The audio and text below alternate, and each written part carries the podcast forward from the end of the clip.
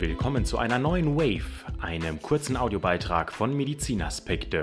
Das Bundesamt für Verbraucherschutz und Lebensmittelsicherheit informiert über Sommer, Sonne und den Sonnenbrand. Das muss nicht sein. Tipps zum richtigen Sonnenschutz. Ja, der Sommer ist bald da, er steht vor der Tür und mit der intensiven Sommersonne steigt auch die Gefahr eines Sonnenbrandes mit möglichen Langzeitfolgen, wie zum Beispiel vorzeitiger Hautalterung und einem erhöhten Hautkrebsrisiko.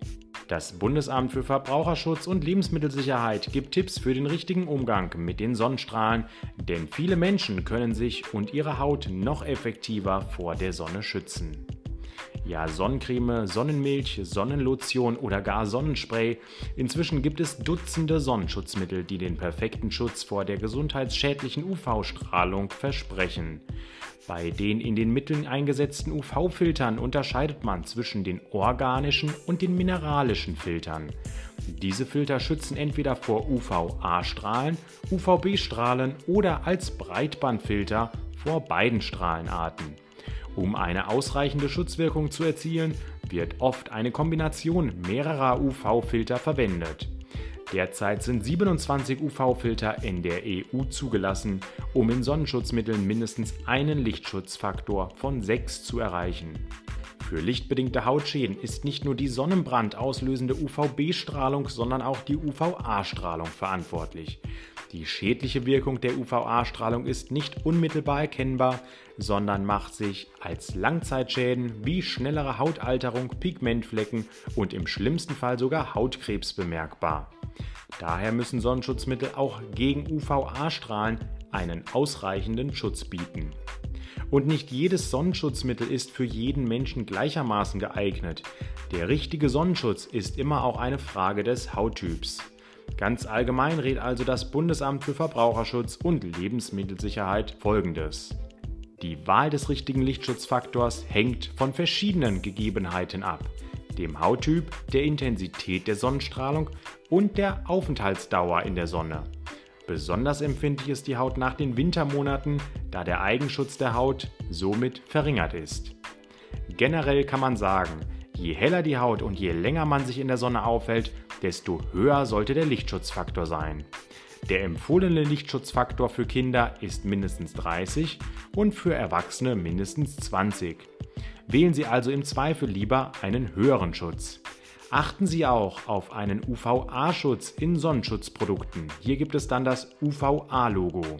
Und bitte beachten Sie, einen vollständigen Schutz vor Sonnenstrahlung durch Sonnenschutzmittel gibt es nicht. Angaben wie hundertprozentiger Schutz oder Sunblocker vermitteln eine trügerische Sicherheit und dürfen nicht verwendet werden. Es kommt auch auf die ausreichende Menge an.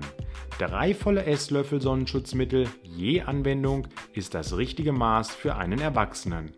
So wird die auf der Verpackung angegebene Schutzwirkung in der Regel auch erreicht.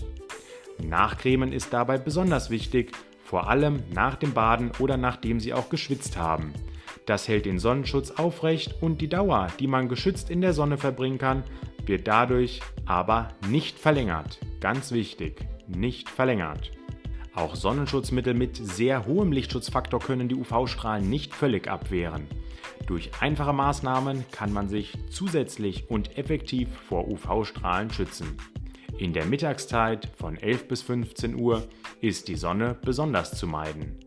Am Meer und am Strand wird das Sonnenlicht zusätzlich reflektiert.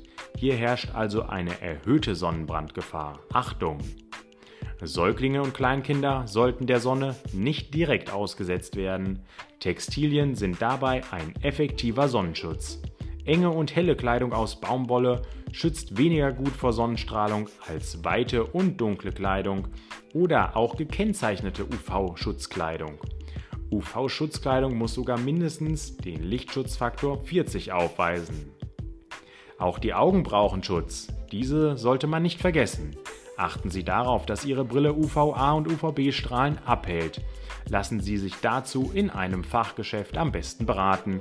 Und Achtung, bei ersten Anzeichen eines Sonnenbrandes, das können Rötungen oder ein spannendes Hautgefühl sein, beenden Sie dann umgehend den Aufenthalt in der Sonne, denn bereits jetzt kann Ihre Haut langfristig geschädigt sein.